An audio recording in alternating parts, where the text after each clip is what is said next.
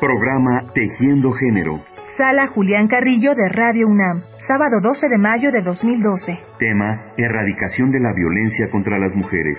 ¿Cuál es la relación histórica de la violencia contra las mujeres, la ausencia de sus derechos civiles y la lucha por alcanzarlos? Habla Teresa Inchaustegui.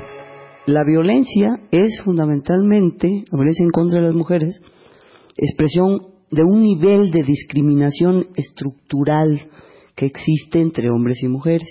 La desigualdad de la que hablamos es producto también de esa discriminación estructural.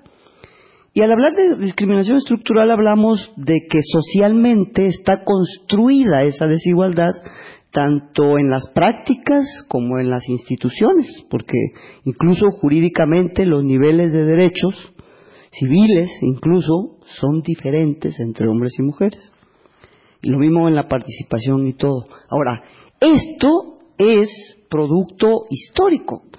La lucha de las mujeres en contra de esta violencia, que es expresión de una discriminación y de un control, de un dominio, pues comenzó desde el siglo XIX y ha sido un eje a partir del cual las mujeres nos hemos constituido como sujetas políticas, es decir, como actoras, porque comenzamos a luchar en contra de la violencia al mismo tiempo que comenzamos a luchar por derechos civiles y por participación política en el siglo XIX, porque las leyes nos dejaron fuera de los derechos civiles.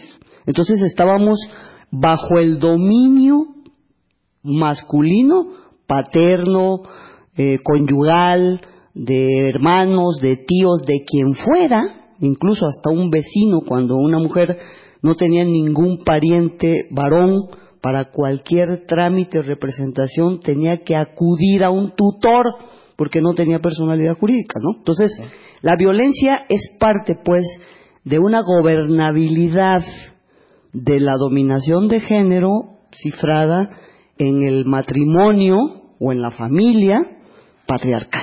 Entonces, toda la constitución de la mujer para, para luchar por la autonomía en cuanto a su cuerpo, por la autonomía en cuanto a su deseo sexual, por la capacidad de ir y venir, la libertad de movimiento, además conseguir, alcanzar, luchar por sus propios proyectos, es parte de esa lucha contra la violencia.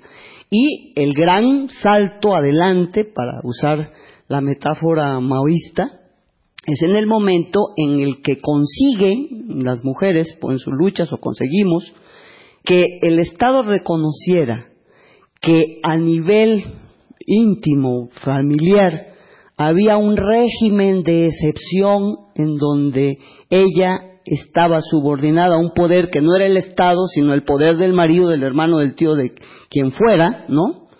Eh, cuando logra reconocer que tiene derecho a esa vida libre de violencia, ¿no? Y cuando logra que el Estado se meta en ese ámbito privado, donde no se metía, para defender su derecho humano, su derecho como ciudadana a no ser violentada. Entonces, eso es muy importante precisarlo, porque eh, es sobre esa constitución, de, sobre ese tema que, que se constituye como sujeta con aspiración a autonomía y a libertad.